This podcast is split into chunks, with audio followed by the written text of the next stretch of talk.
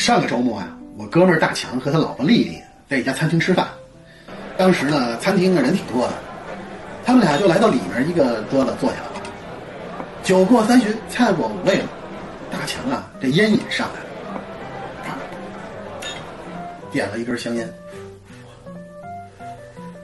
吞云吐雾啊，这好不自在。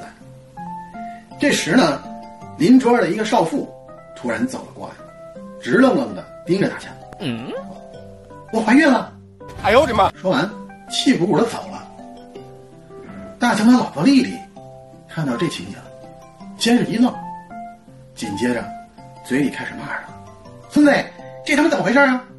说着，抬手给了大强一个响亮的大嘴巴，然后啊，哭哭啼啼的走出了餐厅。大强啊，顿时懵了，手捂着脸，欲哭无泪。